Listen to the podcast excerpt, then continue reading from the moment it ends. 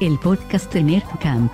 El podcast que trae para ti lo mejor de la cultura pop, presentado por Nerd Camp.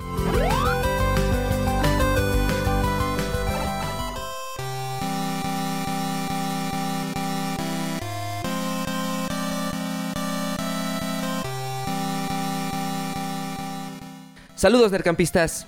Les damos la bienvenida al terrorífico podcast de Nerdcamp. Soy Memo Galindo y me acompaña el staff principal del campamento Nerd. Eh, bueno, parte de él, porque este, por el puente de Día de Muertos tenemos eh, algunas bajas en el, en el staff, pero son de esos permisos que se han ganado por labor y por trabajo, así es que no hay bronca. Está conmigo Luis, está Kevin, está Aarón, está Carlos. Ya tienen por ahí las redes sociales del el podcast de Nerdcamp, en donde están las redes o los Instagrams de cada uno de ellos para que vean sus rostros y, y digan, estoy de acuerdo con ese chavo o ese chavo tiene cara de que nunca voy a estar de acuerdo con él. Eh, ese, Wax, ese güey no se bañó. ese güey no se bañó, se ve. Wax, eh, eh, Grunge y Miguel hoy no nos pudieron acompañar por temas de miedo. salud y trabajo y les dio miedo porque vamos a hablar de terror. Pero como el día de hoy es, eh, es el primera, la primera jornada de esta celebración de Día de Muertos que hacemos en México y parte de Latinoamérica, bueno, pues queremos hablar de temas un poquito más relacionados co- con, Día de Muertos. Pues ya Halloween quedó a- ayer y pues cada quien lo habrá disfrutado de la manera que más les guste, si se disfrazaron, si no, lo que sea. Ojalá en sus casas, que no mamen. Sí, ¿eh? no se vayan en a sus pedir casas. COVID, perdón, dulces. Miren, este programa lo estamos haciendo días antes eh, eh, de- de- del primero y yo no sé cómo le fue a la Ciudad de México al menos con el semáforo, porque los viernes se anuncia el semáforo y bueno, estamos grabándolo unos cuantos días antes. Eso está poniendo más rudo que cuando empezó la pandemia y cuando empezaba este podcast que decía, ya cuando termine pronto, bla, bla, bla. En Y- don- ¿Cómo decías, Memito? Dentro de unas semanas. Unas dos, tres semanas que se acabe y Sí, miren. güey, no mames. Seguimos así eh, encerrados, mi barba sigue creciendo, pero ya Sí. cuando termine la pandemia me la cortaré. Eh, el día de hoy queremos empezar con la anécdota de, de, ah, de primera persona que tiene un miembro del staff. Eh, Carlos East, ya tuvimos eh, una presentación en el podcast eh, Viernes de Siluetas eh, con- contigo. Técnicamente Carlos llegó al programa siendo entrevistado y de repente dijimos, ese invitado nos cae muy bien, invitémoslo más seguido, hasta que ya te hiciste parte fundamental, amigo. Sí, gracias. Y tú trabaja- trabajaste en una película, eh, Vacaciones del Terror, ¿es correcto el nombre? Sí, pues ¿Sí? trabajé en varias. Bueno, pero sí, en varias, en varias, de en las varias. Más, o sea, como de las más famosillas de terror, fue Vacaciones de Terror con Pedrito Fernández. La 1, ¿eh? La 2 ya... Esa no, no trabajé en esa, estuvo muy chafa. Pero la 1... La 1 es, es, es bastante épica. O sea, sí tiene sus momentos chafillas. ¿Qué año fue? cine como 1986. Ok. ¿Cuán- ¿Qué edad tenías? Tenía 6 años. Seis. 6 añitos. ¿Y te estaba- acuerdas? ¿Sí te acuerdas me, bien? Me acuerdo perfectamente como Era- si hubiera sido el antier. Macaulay Culkin mexicano. Ah, sí, pero doble porque, porque mi gemelo, güey. Sí, güey, estuvo muy cagado porque fue, fue de esas cosas que... Que sí, si, si te, si te gusta doblada, ¿te gustan las películas dobladas, Memo, o te gustan en inglés? Me gustan en inglés, me gustan en inglés. Ah, bueno. Es que me dio risa lo de el Macaulay. Culkin. Sí, Esperen un meme se- se en las mamó. redes, por favor, alguien que sí, lo haga sí, ya. sí, sí, así de... Muy bien, Kevin. Güey, bien bajado, ¿eh? a, a ver, ochen- 1986, Pedrito Fernández, un Pedrito Fernández guapetón, chavo, Chavo. Ya cantaba pues la mochila azul y esas, pero todavía no era como el artista No era- ranchero que vemos no hoy, ¿no? Exacto, no era la superestrella que es ahorita. Era famoso, era muy famoso, efectivamente. Pero. Ya se pues, había dado también- sus besos con la versión más guapa de Lucerito, ¿no? Parece no entonces, sé, ¿o no? Yo creo que me imagino que sí. Yo me imagino Digo, que sus besos actorales, porque pues no sé por fuera, ¿no? Pero yo hablo de Ah, sus sí, papeles, sí. ¿no? O sea, eh, ya, habían claro. actuado juntos. Luego, luego- Histriónicamente. Histriónicamente. Sí, claro, no, claro. pues así se hacen los chismes, ¿eh? Sí. Este, no, pero me acuerdo muy bien, porque fue una de esas cosas que no me acuerdo cómo llegamos al, al papel. Me acuerdo que hicimos un casting. El amigo de mi papá, que era director, que se llama René Cardona III, eh, fue el director de esta película y pues, era cuate de mi jefe, porque el papá de René Cardona era también amigo de mi papá. Y pues así llegamos al casting, nos quedamos en la película y este empezamos a filmar. Esta película se filmó en los estudios Churubusco, que son unos famosísimos estudios de cine que han albergado producciones como Querida encogía a los niños, Dunas, hasta mm, ¿A comer- poco Dunas, la original, se, se filmó ahí? En México sí, y muchas cosas se filmaron ahí Ah, en este. Hicieron una película de Tarzán, y al, al igual que muchas películas de Tintán. y- o sea, son unos estudios muy, muy famosos. Y antes que estuviera el centro. ¿Cómo se llama el centro artista? ¿Dónde está el CCC? No me acuerdo ahorita cómo se llama. Donde está la Esmeralda y todo eso. Y que hay unos cines. Todo eso era parte del backlot, como se le dice, o sea, de la parte de atrás del, del estudio de cine. Y ahora es una universidad, me parece, ¿no? De artes. Y en ese entonces, pues era, pues era una aventura, ¿no? Ir a- ahí al, al estudio, a la parte de atrás, porque era como una selva. Y habían como vestigios de producciones en las cuales habían construido cosas. Y pues fue muy divertido porque mi hermano y yo cuando no estábamos grabando nos íbamos de, de, de expedición, güey. Y me acuerdo muchas veces así un día yo levanté una rata momificada y dije, ah, mira esta rata de mentiras. Y de repente vi las, pues, las hormigas y todo ahí como comiéndosela y, y no era de mentiras. Pero pues, son de esas cosas que ya creo que hoy en, hoy en día no se viven porque pues estamos sin, sin estar, este, ¿cómo se dice? Sin, sin que nos estuvieran checando, güey, estábamos ahí. Y en cuanto a la película, pues sí me acuerdo mucho, este, Julio Alemán hacía el papá, este, creo que Nuria Bajes hacía la mamá, mi hermano y yo, Janela Hassel y su hermana, este, ahorita se me olvida su nombre, que también hizo muchas novelas y cosas así. Y pues Pedrito Fernández, que era bien buena onda, era súper buena onda. Y grabamos toda la, filmación fue ahí en los estudios y este la mayoría fue de noche. Me acuerdo que filmábamos mucho de noche. Y pues estaba muy cagado porque para nosotros era muy divertido, ¿no? O sea, era ir a jugar. O sea, básicamente, pues sí, nos teníamos que aprender dos, tres diálogos pendejísimos, pero pues eh, básicamente era ir a jugar, ¿no? Y todo el Oye, y mundo... una de las cosas que, que platicábamos, Carlos, es que si hay... México sí ha aportado cosas cabronas al, al cine de horror Es correcto. a nivel mundial. ¿No? Entonces, eh, por ejemplo, pienso yo, ¿no? Que el, el- el santo es el más... Uno de los dos ejemplos más fuertes, ¿no? Claro. De lo que ha aportado el, el cine de horror. Pero Nos platicabas tú una anécdota, ¿no? De justamente... Sí, el de Blue de Demon. estas películas del santo. Del Blue Demon, más bien, este, mi papá salió en una que se llama Blue Demon, Destructor de Espías. Y era súper chavos. Tiene su identidad secreta como de luchador. Y como dices, o sea, realmente todas estas películas, yo he tenido chance de platicar con gente como, o sea, directores, productores, como mi trabajo es de los efectos especiales, pues van al, al estudio y de repente, pues, no sé, me oyen hablar español y me dicen, oye, a mí me gusta mucho el santo. Y gente picudísima, ¿no? Y digo, órale, o sea, estos cuates realmente ven la belleza que tienen esta- estas películas, que son unas películas muy, pues no sé, no, no, no me gustaría decir chafas, pero pues son, pues están, se le ven los hilitos a los murciélagos y todo lo que quieras, pero la esencia de las películas, estas del santo contra la llorona, y el santo contra los, las momias de Guanajuato. Y son, o sea, son unas clásicos, ¿no? A- hasta el momento, bueno, ya ahorita ya no, ya estoy un poquito huevón para eso. Pero cuando era niño yo tenía un pavor espeluznante, igual que Wax de La Llorona por el santo contra la Llorona, güey. Me cagaba de miedo. Y son películas que ahorita las veo y ya como que digo, ah, ya, qué, qué pendejo, ¿por qué me daba miedo? Pero, güey, sí, sí, te daban una onda psicológica muy cabrona que pues, que no, no se basaban tanto en, pues, en los Eran- efectos Eran blanco y especiales, ¿no? negro. Sí, blanco y negro Sí, y, blanco y negro. y el héroe pues obviamente era el santo, el Blue Demon.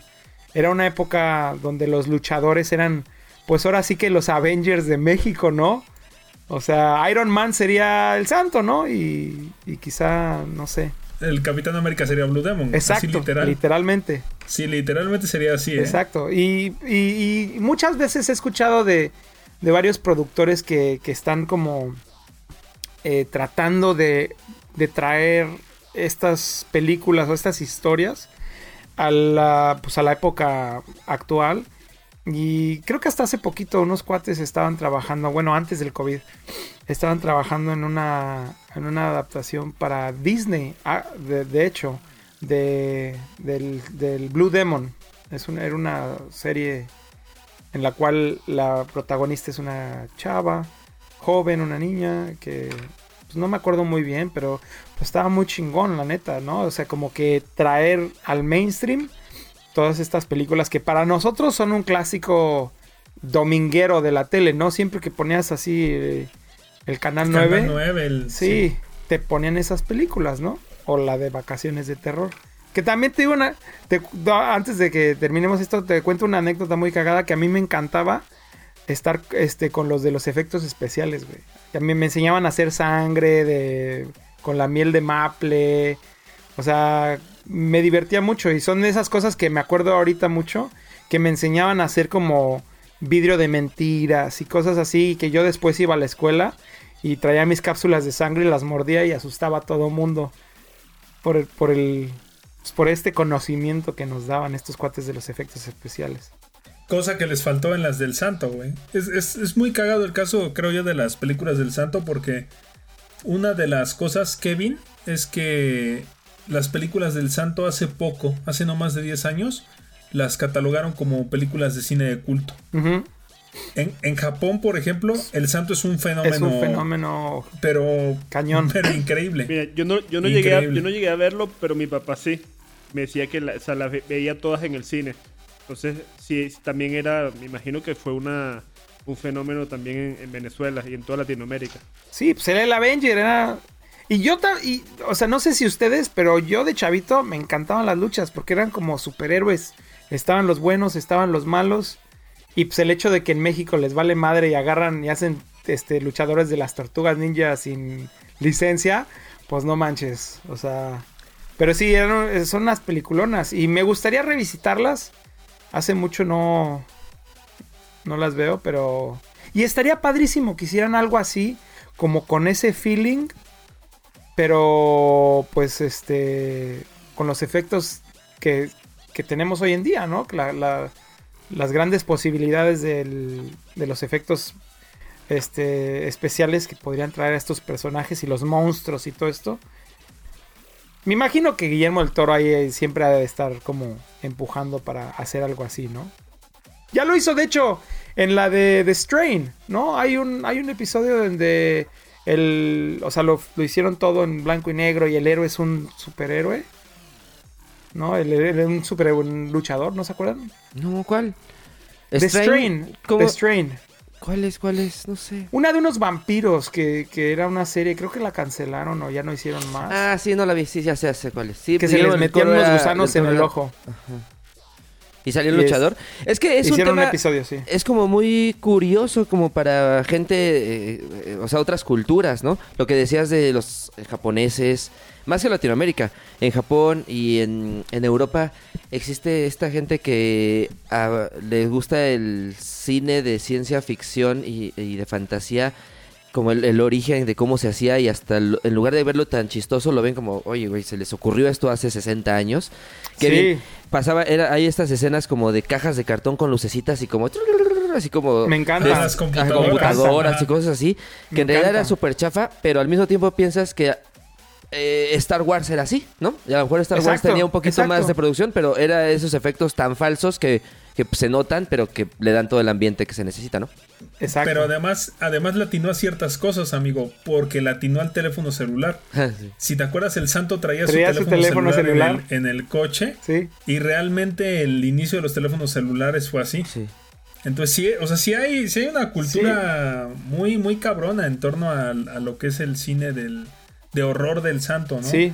Y esto que, que menciona ahorita este Carlos, ¿no? Que precisamente el, creo yo que el segundo gran referente del cine de horror o de terror en México, pues es Guillermo del Toro. Claro. O sea, Gui- Guillermo del Toro ha posicionado muy cabrón todo lo que es el, el terror y además toda esta cultura mexicana, latina en sus, en sus películas, ¿no? Y desde la, desde la hora marcada, ¿ustedes no se acuerdan? O sea, igual y, y Kevin, este, Aaron ya está muy chavito para eso, igual hasta Memo, pero había un programa que se llamaba La Hora Marcada, que era como, como historias de la cripta, así se llama en español.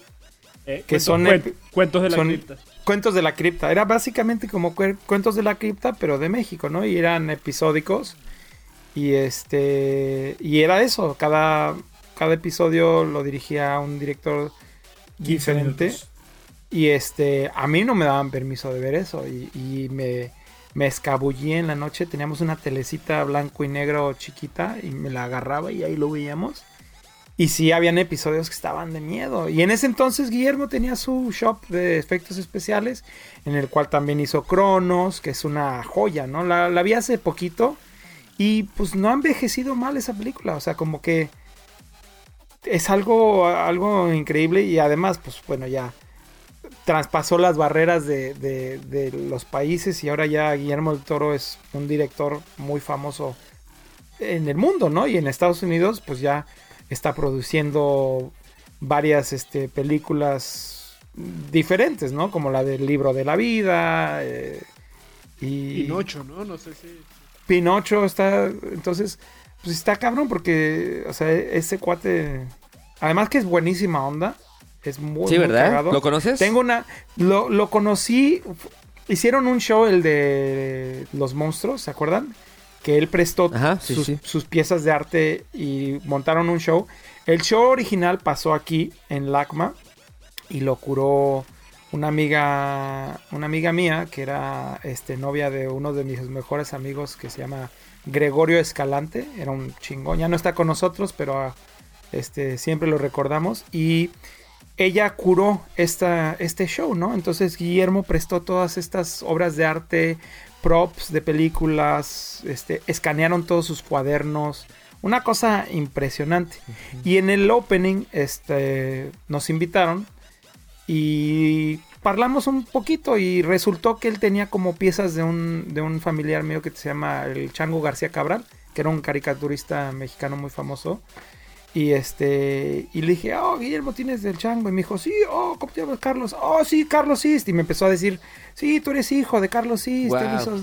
Un co- tiene un conocimiento muy cabrón de todo Muy este cabrón, pedo, no, ¿eh? él conoce la. Él sí, él sí es mexicano. Él sí está cabrón. ¿eh? conocimiento, Está- sí. y, y me dio mucha, este, mucha buena onda que, pues, que supiera de mi papá, que supiera de, o sea, de todo esto, ¿no? Porque muchas veces no sabes para quién trabajas cuando estamos Sí. haciendo este tipo de cosas, no sabes quién te está escuchando o viendo.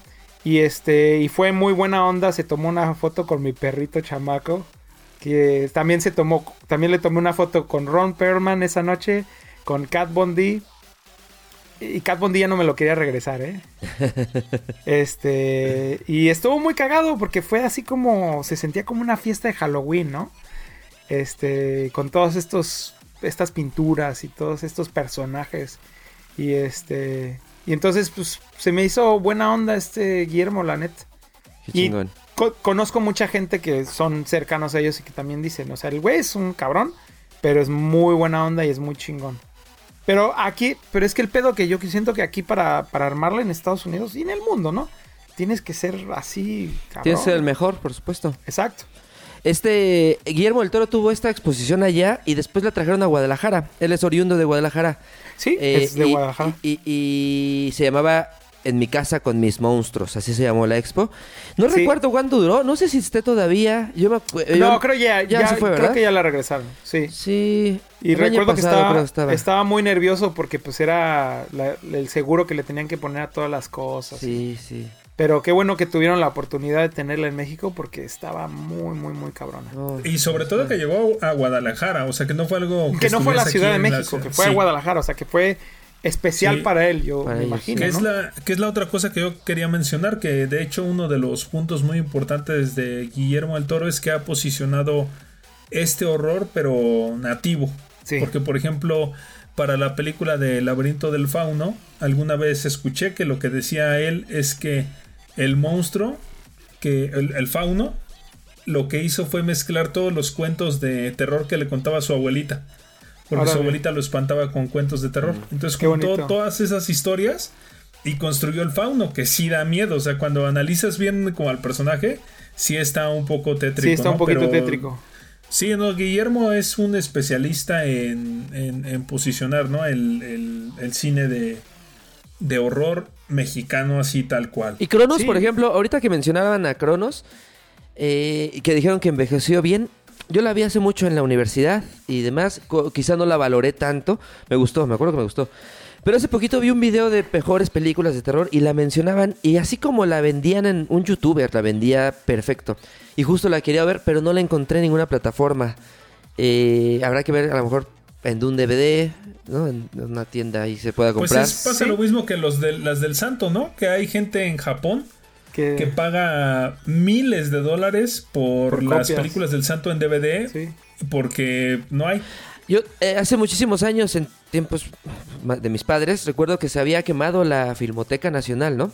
Y muchas películas del Santo, eh, muchas películas religiosas, eh, El Mártir del Calvario y todas esas, se habían, se habían quemado como muchas Se copias. perdieron. y se perdieron. Entonces, esto del mercado eh, de coleccionistas, pues quieren esas películas porque a lo mejor las pueden proyectar en sus casas con una cosa de rollo o lo que sea, pero son cosas que quieren mucho. Eh, O de- del digitalizarlas, santo, ¿no? O digitalizarlas. O sea, no sé si existe una colección de esas. Por ejemplo, esto me lleva a una ver, pregunta. ¿eh? Para cerrar, es eh, ir cerrando cada uno de los temas. Eh, ¿Sabes dónde se puede ver Vacaciones del Terror, Carlos? Fíjate que la última vez que la vi estaba en YouTube. O sea, Mm. alguien la subió en YouTube ahí por, por partes. Bien. Y porque yo tengo un, un DVD, eh, pero lo tengo en México. Y entonces la vi ahí. Bueno, en pero se puede conseguir, o sea, a lo mejor en, en Amazon, en una tienda digital Seguro, puede ser en físico, seguro que ¿no? sí. Seguro que sí. Eh, eh, eh, rápido, como una acotación. El, También estás, saliste en Keiko en peligro, ¿correcto? Es correcto. Entonces hice una película de ciencia ficción, una película de terror. Y es que hecho, esa... Dos de terror. ¿Cuál es la otra? Era una que se llamaba Sombras en el Bosque. La voy a buscar. Y era de un asesino serial que iba matando como gente en, en un bosque. No me, esa, fíjate que no me Ah, acuerdo no mucho. mames. Y es que... Sí, No, o sea- no- no lo hubiera, no lo hubiera creído, ¿eh? Sí, no. O sea, el nombre lo oyes y dices, ¿de qué se tratará? ¿Es una comedia? Sí, no, no. Comedia romántica, seguro, ¿no? Creo, creo que esto, Carlos, que mencionas es precisamente el, el gran problema que tienen las películas del cine mexicano. Que no desafían esas narrativas. No hacen justamente lo que Guillermo del Toro, ¿no?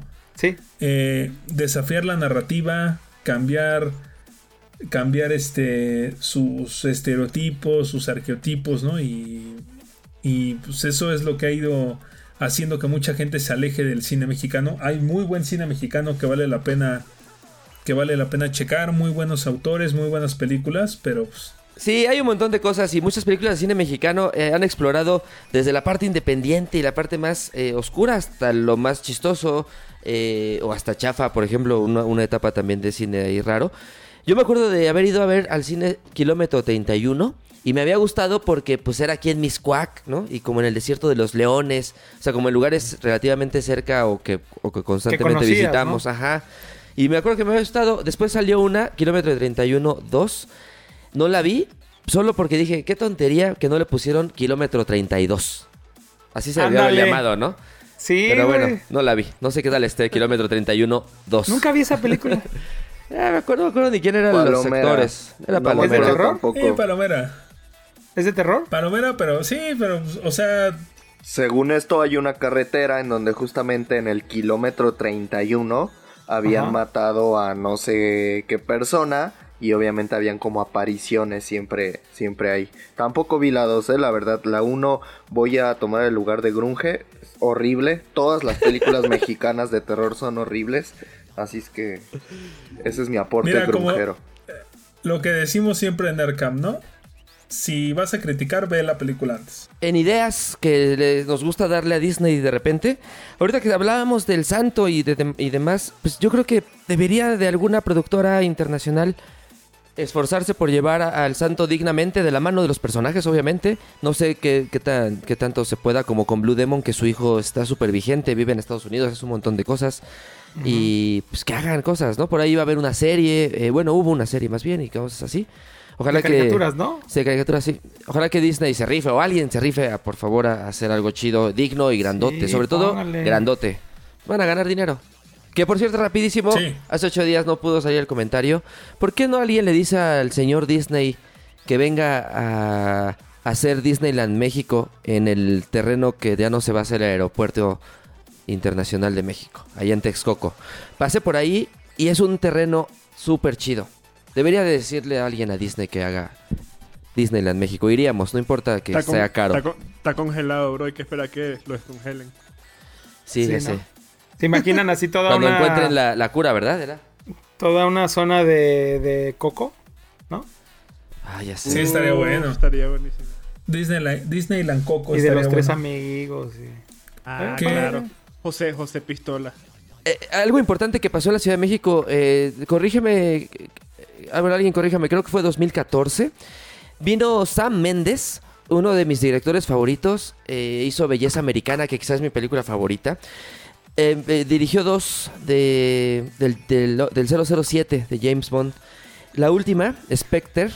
¿Spectre era el nombre? Sí. Sí. Sí, Sí. Spectre, de 2015. 2015. Vinieron a grabar unas escenas, a- bueno, las escenas iniciales a, a la Ciudad de México. Por ahí Aarón tiene una plática. Yo, yo tengo mucho que contar de eso porque trabajaba en el Instituto de la Juventud y llevamos a algunas personas disfrazadas y demás. Se hizo como la Secretaría de Cultura de la Ciudad de México apoyó demasiado. Eh, el jefe de gobierno de ese entonces apoyaba demasiado el tema de las producciones de cine. Ya saben ustedes lo que pasó con Roma, que eh, lo que pasó con Godzilla. O sea, hubo muchas cosas, ¿no? Ah, Pese a quien le pese, hubo, hubo cosas chidas en ese momento en cuanto al cine. Entonces, se trató de hacer un México chido, que no fue, porque fue un México amarillo, como este Hollywood siempre nos lo Sí, pinta. el filtro, el filtro mexicano que le Sepia. ponen. Ajá, Sí. eso Claro, estuvo feo. Claro. Sí. Pero sí era uh, el- el- la calle 5 de Mayo, eh, por ahí el, el, el museo, el, el Munal, ¿eh? sí, el Museo Nacional, se ve y pues es una escena maravillosa que creo que Luis me va a ayudar ahí a decirlo. Vino a enseñarle a la Ciudad de México y a muchos estados cómo deberíamos de haberse empezado a celebrar el Día de Muertos, ¿no? Armó- Es el Día de Muertos este, antes y después de James Bond, ¿no? Ajá. Porque si te acuerdas, un año después ya implementaron este desfile en Reforma.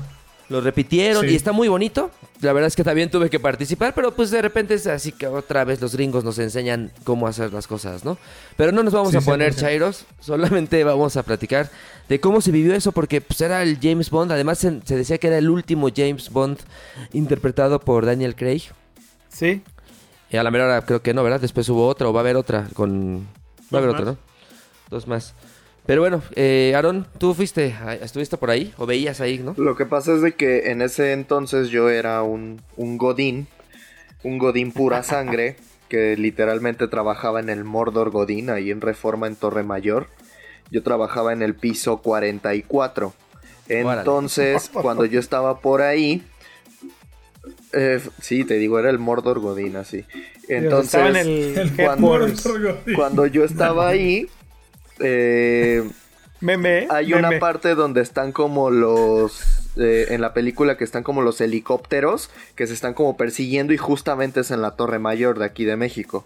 Entonces a mí me tocó que pues yo iba a trabajar y de repente veía así como los helicópteros medio dando vueltas o rondines y ya pues fue fue lo que lo que a mí me tocó me tocó estar por ahí. 14 millones de dólares nos costó esa escena porque la pagó el gobierno de la Ciudad de México para que pudieran verse esa, ese skyline, ¿no?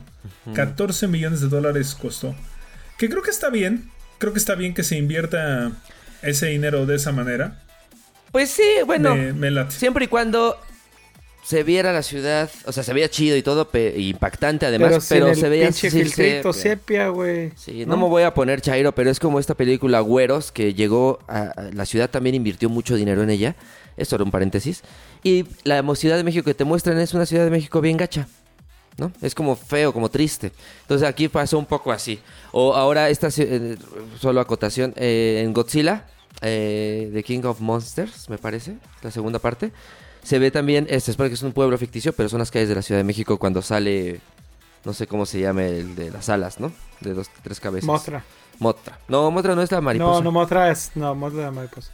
Bueno, bueno, ya tendremos un programa de Godzilla en algún momento. Eh, Estaría bueno, ¿eh? Estaría buena. Bueno, eh, se cerró el mes de octubre con un montón de noticias. Alguien quisiera comentar la, primera porque hay, hay muchas. Ah, El martes pasado se hace, inicia la preventa de Xbox. Eso me gustaría hablar porque aquí estaron. Y bueno, pues poquitos días de preventa.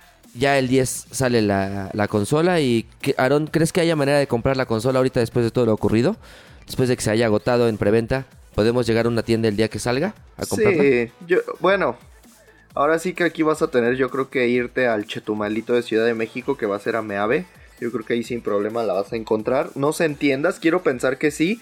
El problema que hubo con esta preventa es que en caso contrario con- como con PlayStation que salió meses antes, literal ahorita te avisaron cinco días antes, ¿no? Que iba a estar la preventa. Entonces te avisaron, avisaron el jueves pasado y el martes pasado empezó la preventa que por ejemplo Game Planet la tuvo desde las 11.59 de la noche. Entonces, no sé, no entendí la jugada de, de Xbox. Yo, yo pensaba, yo pensaba completamente que iba a ser como algo en Estados Unidos que, que por allá hay, te hacen como una especie de seguro y como que vas a la tienda y pagas una mensualidad y bla bla bla. Yo dije, se me hace que tal vez implementen así. Bueno, no, no lo dije yo, era como un rumor. Pero la verdad es que ahora sí no entendí completamente la jugada. O sea, quiero pensar que quisieron evitar justo lo que pasó con PlayStation de que se agotara. Pero pues creo que a quien pasaron a molar pues fueron, fue al usuario. Porque realmente te dan 5 días para que juntes 14 mil pesos en plena pandemia. No, no lo veo, no lo vi tan, tan factible. Sí, es que ese es el problema, ¿no? ¿no? No sé yo también si sea un problema de distribución o algo, pero sí no, no queda claro lo que trató de hacer Xbox. Lo que sí es una realidad es que pues prácticamente ya estamos saboreando esa consola, ¿no? Estamos a 10 días. Ah, tú la vas a tener, salga. ¿verdad, Luis? Sí, yo la Tú, voy a tú tener. ya Me- es seguro que la tienes porque la ganaste. Me dijo ¿O un no la ganaste como apuesta? Ah, bien, bien. No, no, no, no, este, les platicaba Memo que este, que me dijo un pajarito que me la van a comprar. Es todo Ah. lo que voy a decir. Por ahí me enteré. Un pajarito Bien. me dijo que, que los Reyes Ah. Magos van a llegar antes aquí a la casa. Afortunado, bien. Entonces, sí, estamos ya esperándola. Bien. Pero va a estar bueno, ¿eh? Va a estar bueno. Hay que ver si, si, este, si alcanzamos, ¿no? Ojalá. Sí, ojalá que sí, ojalá que sí. Les deseo lo mejor en esa búsqueda. Yo estoy en una búsqueda, eh, me parece que seguro alguien de ustedes también, el Wax también. Eh, al día que grabamos este podcast no hemos podido comprar, ni siquiera saber un precio, ni siquiera tener un acercamiento al Mario Kart Live Home Circuit. Eh, en Europa y en Estados Unidos ya salió, ya está lleno YouTube de videos, de, de- así como cuando hace tres semanas Among Us estaba en el boom, que todos subían sus partidas, ahorita todos están subiendo sus circuitos de, de Mario. Y pues aquí todavía no llega.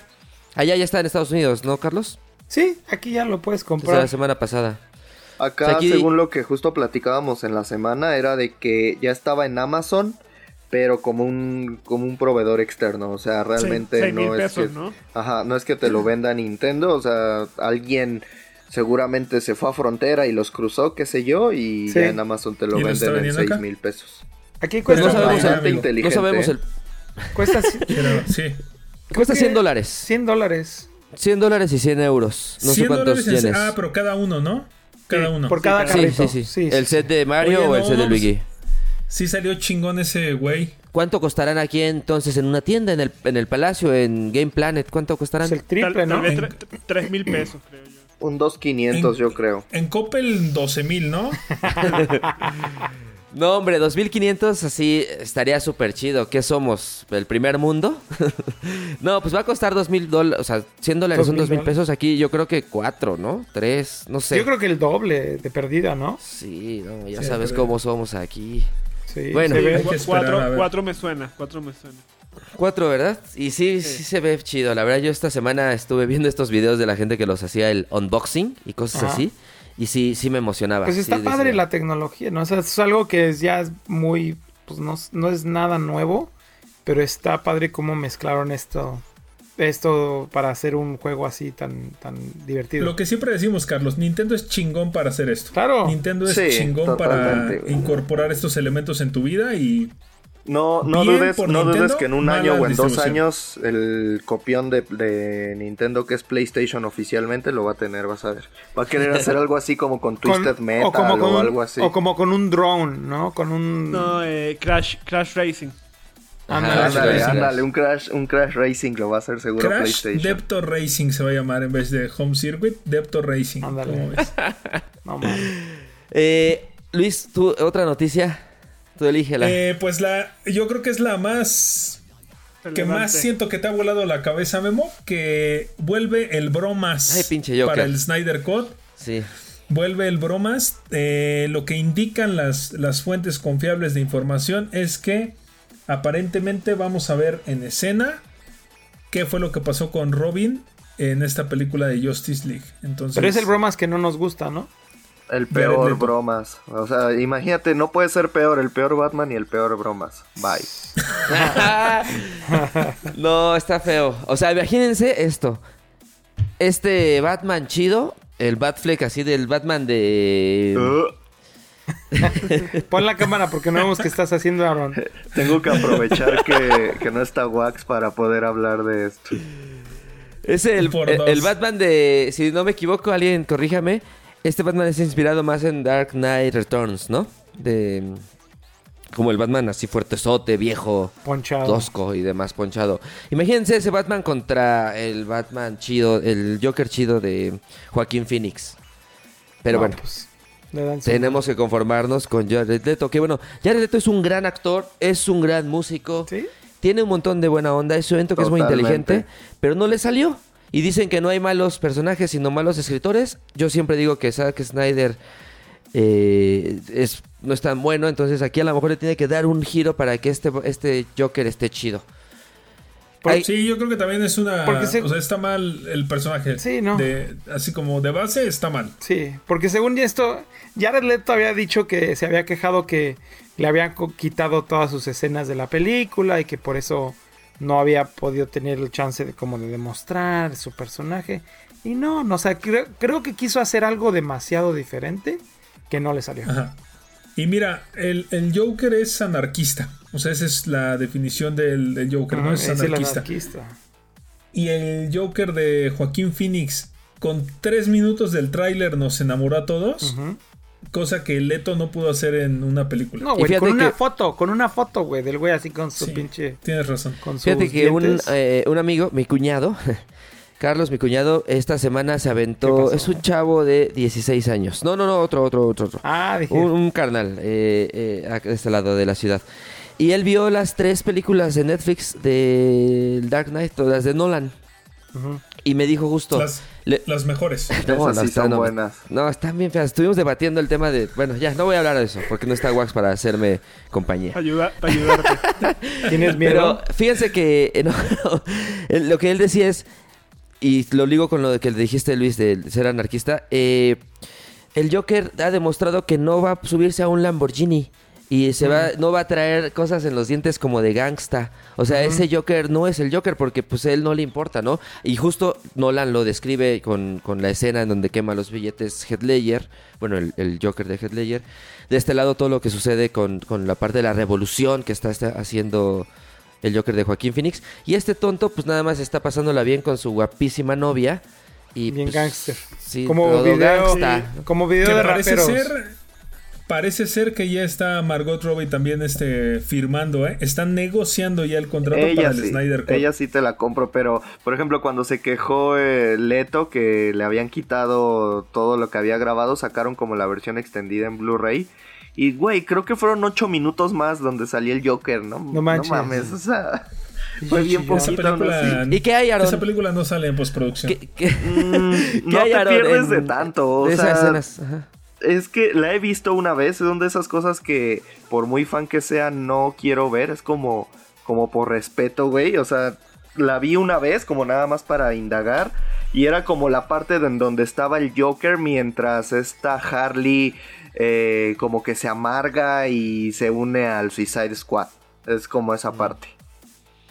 Porque decían, eh, bueno, existe la teoría de que puede llegar, eh, que lo que vaya a participar en Justice League de, del, del Snyder Cut sea la escena un, un- una- un recuerdo de Batman de cuando eh, asesina al- a Robin. Recuerden que en Batman v sí Superman aparece el, el traje. Entonces, claro que los fans queremos ver la muerte de ese Robin y pues nos duele, ¿no? ¿Quién es? ¿Es Jason Todd? Debería, ¿no? Sí, es Jason Todd, ¿verdad? Él debe de el, ser. que mata, es el que mata al guasón. Es Ese. Todd, sí. Si va a pasar esa escena y si todo, está chido. Aquí es donde pe- yo pensaba, no se van a, no le van a dedicar el tiempo y la contratación y la búsqueda de un Jason Todd que muera luego luego. O sea, está raro. No sabemos a qué va a regresar. Ojalá sea algo bueno. Y pues la película del Snyder Cut a todos nos tiene emocionados. Yo soy un antifan de él porque me gusta su trabajo. eh, Me gusta lo que hizo con ese Batman, esa Wonder Woman. eh, Ese Flash está chido, todo está bien, pero no me gusta Batman v Superman y pues, no me gusta tanto esta de que hizo a la mitad, ¿no? De Justice League. Pero vamos a ver porque se Vamos está a ver, poniendo- vamos a ver, sí, se me emociona. poniendo bueno ahí. Salió una foto de, perdón, salió una foto también con Black Adam, un posible Black, Black Adam, y se dice que a lo mejor hasta Linterna Verde eh, Ah, puede de volver, hecho, ¿no? Ya de hecho salió hoy en otros sitios, la pusimos ahí en Nerdcamp en cuanto la en cuanto vimos este, la foto que subió Gal Gadot y ya está ahorita en un montón de sitios que algo están haciendo. Parece ser que sí también este van Black Adam y Linterna Verde. Se va a poner bueno. El Linterna Verde bueno. es este el que todos criticaban y demás. Y yo siempre, de hecho, a mí, a mí personalmente no me molesta tanto esa película. Protagonizada por Eh, ¿cómo es? Ryan Reynolds. ajá, por Deadpool. Ajá, correcto. Ahora también, eh, lo platicaba esta semana, eh, ya llevamos un mes, a lo mejor la pandemia nos está haciendo que ahora nuestros, nuestro espectáculo y al mismo tiempo aquí lo que replicamos en Nerdcamp y en el programa es puros rumores, puros chismes. Pasó ya lo de Spider-Man y el Spider-Verse y ahorita ahora estamos esta semana con Jared Leto y demás. Solo estamos rumoreando y obviamente nos emociona y nos levanta el hype, pero chale, ya ojalá que haya confirmaciones pronto. Sí, ¿no? Y pues hablando de confirmaciones desconfirmadas, la película biográfica de Bob Dylan, en la que va a salir Timothy Chalamet bebé, está en pausa. Definitivamente no es una época para que salga esta película. La película se va a centrar en la etapa en la que Bob Dylan deja el folk y se pasa al rock. Cuando le gritaban Judas en los escenarios y le aventaban botellas de vidrio. Esa época es la que, la que va a tratar la, la cinta, pero está en pausa. Pero No ya se hizo, este, o sea, ya se empezó a grabar o, no, o solamente No, se- están- está en pausa el plan. escribiendo ya Ah. el guion. Ajá. Lo único que está confirmado es que Timothy Chalamet bebé va a salir ahí. Está padre, ¿eh? Eh, yo lo, cuando supe eh, lo apruebo. Ojo, hay una película que se llama I'm Not There. Sí. Mi historia sin mí. Que tiene muchos, person- muchos actores representan a Bob Dylan, entre ellos Christian Bale, eh, Kate Blanchett. Justo Kate Blanchett también, eh, ella hace esta etapa de Bob Dylan que conocemos con los Beatles, eh, bloqueando y fumando marihuana y demás. Como el Bob Dylan más característico de la imagen en blanco y negro y demás, ese es el que el queremos. Dr. Robert, ¿no? No, el Dr. Robert, ese lo hace este. Richard Gere, me parece. No, no sé. El tema es que puros actorazos hacen a Bob Dylan. Y ahora que Timothy Chalamet es como. El, na- es como un tipo de Tom Holland que lo meten a todos lados. Eh, Sí. Pues esto lo apruebo. Holland. Pues es igual, está de moda, déjalo. Pero eh, bueno, salió ya también la primera imagen de Tom Holland como, como, como este personaje principal de, de Uncharted. Entonces, bueno, démosle la, la- la- el beneficio de la duda a Timothy Chalamet. Y pues esa película de Bob Dylan se me antoja un montón. Solo recuerden, hay una escena en esta película de I'm Not There en donde están con las guitarras dándole la espalda al público, todo folk, y voltean y en lugar de, de, de guitarras traen ametralladoras, ¿no? Haciéndole el símbolo de que están matando el folk para entrar a- al rock. Si pueden, encuentren, es- vean esa película. I'm Not There. Esa es mi Sí, vamos a recomendación. ver qué tal, pero pues sí está, sí está en pausa ahorita este, la, la cinta. Y por otro lado, la otra buena noticia es que eh, se viene una versión live action de Los Locos Adams, dirigida por Tim Burton. Bueno, Tim Burton está en pláticas porque la quiere dirigir. Pero está ahorita como productor, pero quiere dirigir. Pero de jodido la produce, ¿no? Sí, sí la va a producir, pero la quiere dirigir. Y creo que está bien. Sí, O claro. sea, ¿sabes? Creo que, creo que es una buena propuesta el, el que Tim Burton lo, la Pero dirija. leí, De le- hecho, le- leí que era una serie o es una película. Leí Es una que era una serie, serie Una, una Es una serie. Lo que sí, lo que sí creo, no sé si estén de acuerdo aquí en el campamento, es que una decisión correcta es que el señor Tim Burton la dirija. De acuerdo, de acuerdo. Independientemente de Sería todo, una, creo que sería una bonita una bonita interpretación de la familia Adams. yo creo que le metería todo ese, el blanco y negro, todos estos elementos de, del- del- de la música, los moods. Todo lo gótico, sí. Sí, sí, sí. Sí, creo que vale Danny la pena. Elfman pues, haciendo la música, seguramente. Ah, eso estaría padre, sí, estaría bueno. Sería perrísimo. Y seguro Elena Bohan Carter va a tener ahí. Haciendo algún... Algo no, chido. amigo, porque Ah, ya acuérdate, que, acuérdate que ya cortaron. Ah, Sí. Ya cortaron. Ya no. Fíjate, Pati, que ya cortaron. Sí, me vi, me vi como en el qué 2010, ¿verdad? chismesote. Sí, No, Qué chismesote. Sí, no, no creo que Elena Bonter Carter esté por ahí. Ya no es la, ya no es la Burton Girl. Oigan, y No, ya no. hablando de cosas de novedad, eh, ¿ya vieron Borat? Ya. Hoy, hoy empecé a verlo, pero no, no terminé. Ya, y creo que eh, un poco por la... ¿Cómo decirlo? La temática misma de la película. Lo único que tenemos que decirle a las personas de, de Estados Unidos es que voten. Vo- Vayan a Sí, votar. van a votar.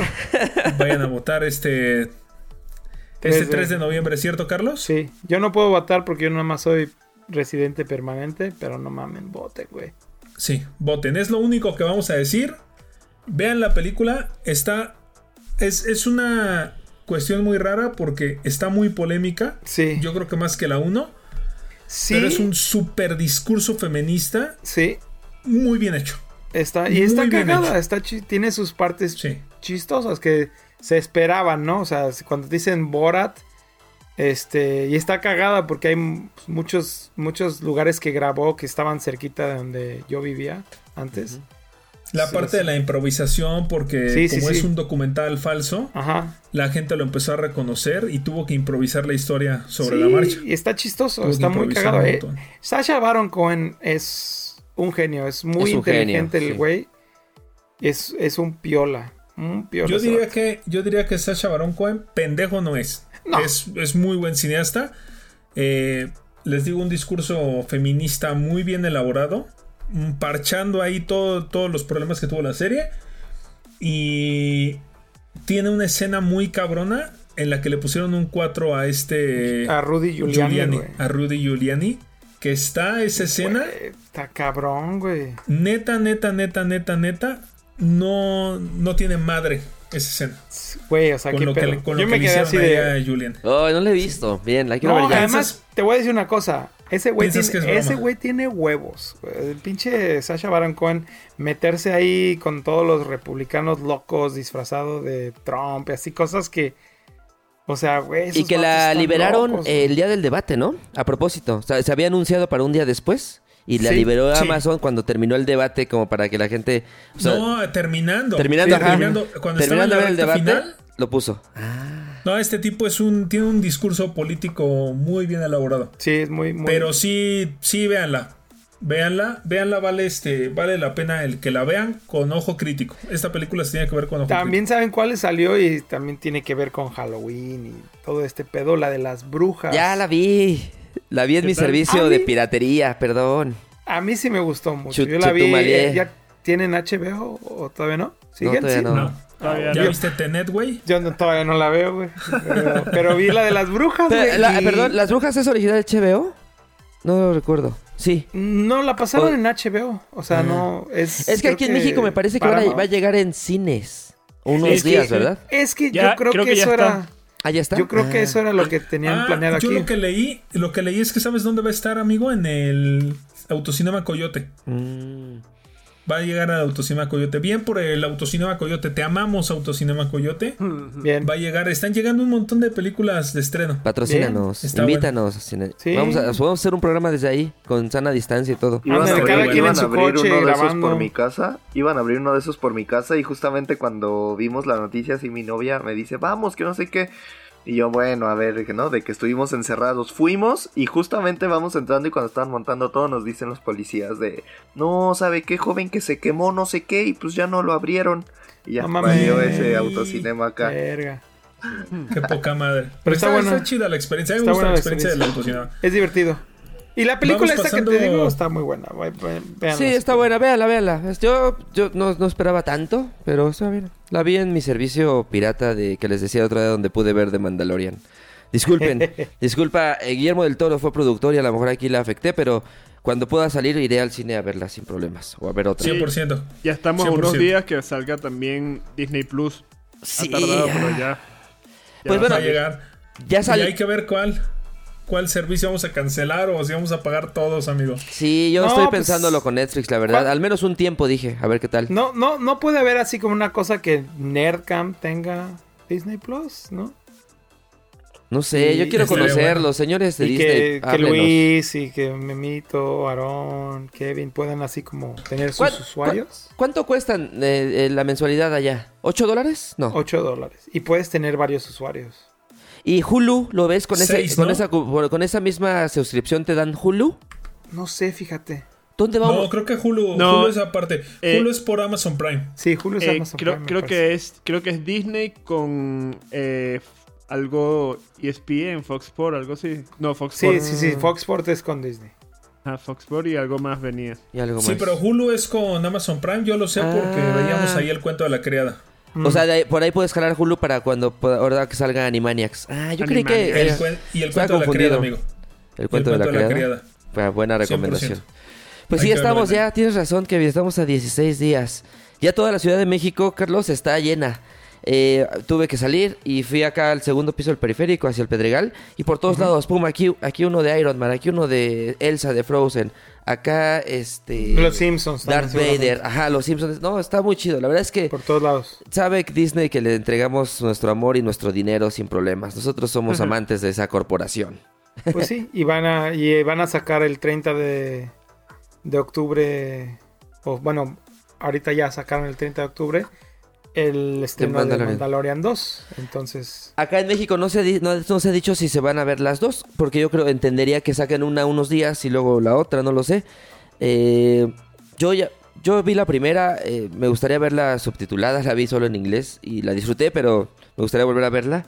Y pues bueno, ya hablaremos, yo creo que va a ser un hype de una cosa obligada de ver para todos los amantes de Star Wars, ¿no? Luego, luego. ya podremos hacer un episodio de Disney Plus. Y también queremos recordarles que eh, los próximos 6, 7 y 8 de noviembre se va a estar llevando a cabo la primera edición de la Gaming Week, que va a contar con la participación de Blizzard Entertainment, Ubisoft, Bandai Namco, eh, Warner Bros. Games y Take Two Interactive. Va a estar bien chingón el evento.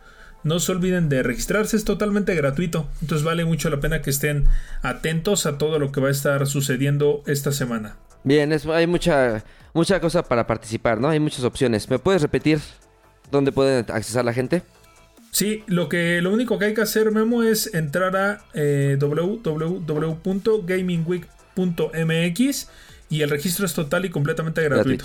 Perfecto. Bien. Entonces podrás ver ahí todas las conferencias, los torneos. Este, les mencionábamos que hay ahorita una competencia de cosplay. Entonces va a estar bastante bueno. Vale la pena seguirlo. Eh, también se, a estar, se van a estar presentando juegos independientes de programadores mexicanos. Entonces está muy chingón el evento. Síganlo en redes sociales y aquí en Nercamp les vamos a estar eh, mostrando ¿no? todo lo más importante de este evento. Bien. Nercampistas, es momento de la sección de recomendaciones.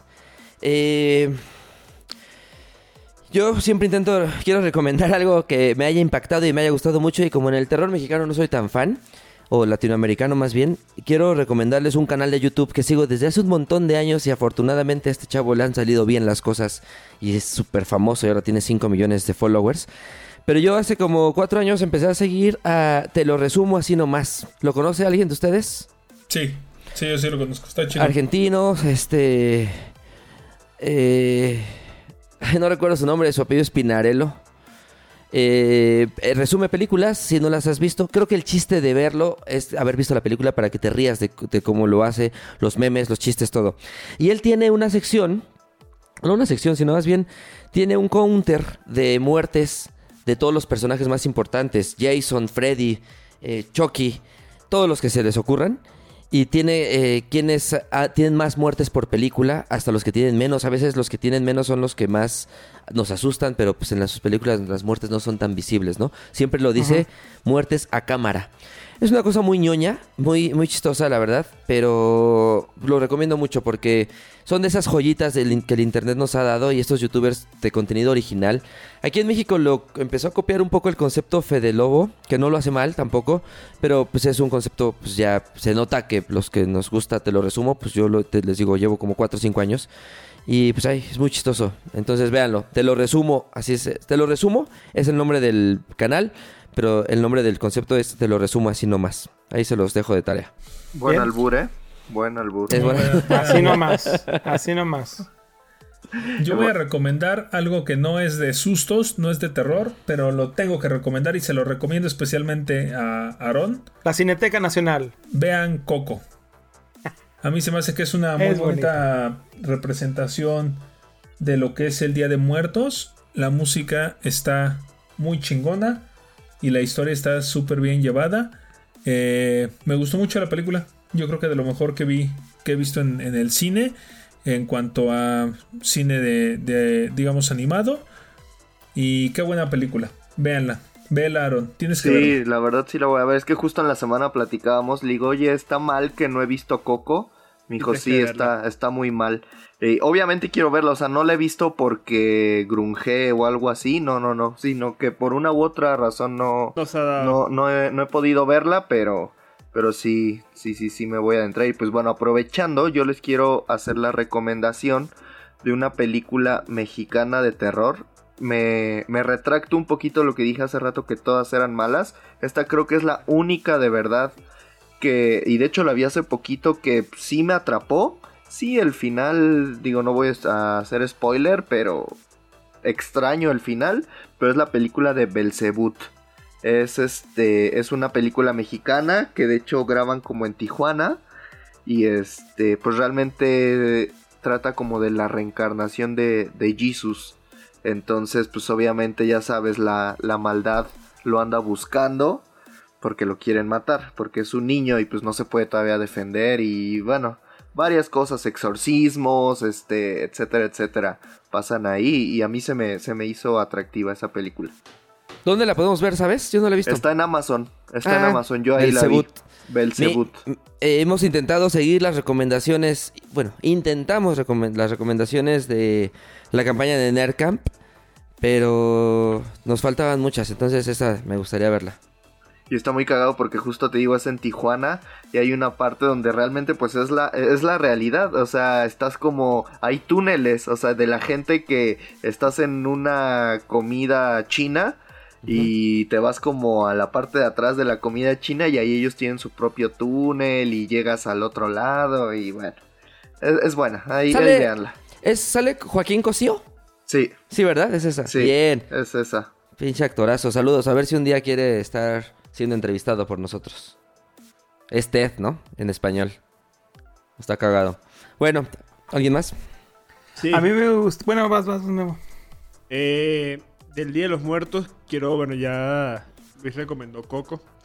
Entonces voy a recomendar el, li- el libro La Vida. Producida, ya lo habíamos Sí. hablado en el programa, producida por Guillermo del Toro, muy buena. Dirigida Y- por mi gran amigo Jorge Gutiérrez. Exacto, buena peli.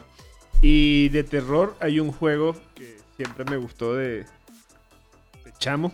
eh, Eternal Darkness. Que te pegan unos sustitos por ahí. Bien. Buena ¿Dó- recomendación. ¿Dónde, ¿Dónde está esa? Eternal Darkness era de GameCube. Ya lo, habíamos- ya lo hemos comentado en varios capítulos. Ah, que- que era un juego que te asustaban, eh, como que te apagaban el televisor, te bajaban el volumen, de repente tu personaje se volvía loco y le explotaba la cabeza y estaba alucinando, tenía, tiene como una barra de demencia y cuando se llenaba empezaban a pasar estas cosas.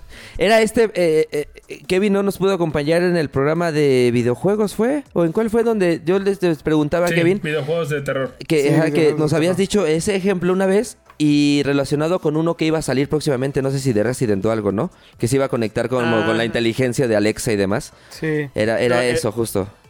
Era el de... ¿No era un Silent Hill? Silent, Silent Hill. Silent Silent Hill. Hill, sí. Ese nos Sí. faltó ese dato en el programa, en aquel programa. Sí, sí, sí. Bueno, Bien. Carlito, Yo les quer- me gustaría, con esto que estuvimos hablando del, del- de Guillermo y todas estas cosas, por, por una conexión de, de- de ideas, se me ocurrieron dos películas que me dieron mucha risa. No son mexicanas, son españolas, pero son en español. Y una de ellas es El Día de la Bestia. Es una película, creo que del, no- del 95. Es muy chistosa. Es muy chistosa. Es la historia de un cura que sabe que va a reencarnar el demonio y sus aventuras, ¿no? Es muy cagada, es, tiene momentos como oscuros, pero tiene un humor muy, muy bueno. Y la segunda, eh, Las Brujas de Sugarramundi. Uy, sí, está es una- buena. Es una película del 2013 también de, de- como de terror de comedia. Los dos tienen sus cosas muy de terror, pero la comedia en ello tiene, o sea, vale mucho la pena estas dos películas. Esa es este. Estaba antes en Netflix. Yo la vi en Netflix, justo. Sí, yo la vi en Netflix, que pero seguramente está en. Amazon o una cosa así. Sí, es de Alex de la Iglesia, un director muy pop, Sí, muy famoso en España, muy chido, la verdad. Pero la película está muy cagada y tiene Sí. sus momentos muy de terror, pero están muy, muy, muy cagadas las dos. Pero de, de entre las dos, El Día de la Bestia es un pinche clásico. Sí, esa donde estará el Día de la Bestia, ¿eh? En Amazon seguramente También, la voy a buscar. encontrar. Sí. En la Bestia. del libro de la vida estaba revisando y está en Amazon Prime por 25 pesos. Ok, Ándale, vas. No está cara.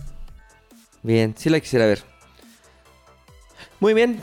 Eh, Nercampistas, el día de hoy tuvimos eh, tres, persona tres eh, personas del staff que, que no nos acompañaron, pero intentamos hacer el programa lleno de diversión. Cada quien tomó un papel. Por ahí Aarón fue el grunge de hoy, diciendo que odia el cine mexicano. Lo Al menos odio. diciéndolo ante el micrófono grabando. Menos Amarte duele. Menos a Marco y Duele. Y Belzebut. Muy bien. Pues nos escuchamos la próxima semana. Recomienden las, eh, las redes, bueno, ingresen a las redes de Nerdcamp MX. Eh, se están subiendo notas como locas. Eh, está muy chido lo que está ocurriendo. Hay mucha nota por todos lados. El mundo, creo que ahorita por este descanso, quizá entrecomillado, de la industria del entretenimiento, pues está generando mucho ruido y pues hay muchas notas. Hay muchos memes también. Hay muchos, por ahí este meme de que subieron de un personaje que estaba en unas pirámides. Estuvo muy chistoso ahí, ojalá que lo puedan ver. De hecho, un saludo a Beto, porque ese es Beto. Beto Lozano le, le mando un saludo. Está en Egipto el güey, no mames. Se fue a Sí, Egipto, a Beto, muy bien. Qué loco, güey. Saludazo al, A Beto Lozano, un A Beto. hermanazo. al Betito. Y bueno, eh, la- el podcast de Nerdcamp es el, el- es el Instagram en donde vamos a estar subiendo muchas cosas y las recomendaciones y demás. Y pues nos escuchamos la próxima semana. Recomienden el podcast, ahí denle like a todos lados para que nos esté escuchando cada vez más gente. El podcast de Nerdcamp. El podcast que trae para ti lo mejor de la cultura pop, presentado por Nerdcamp.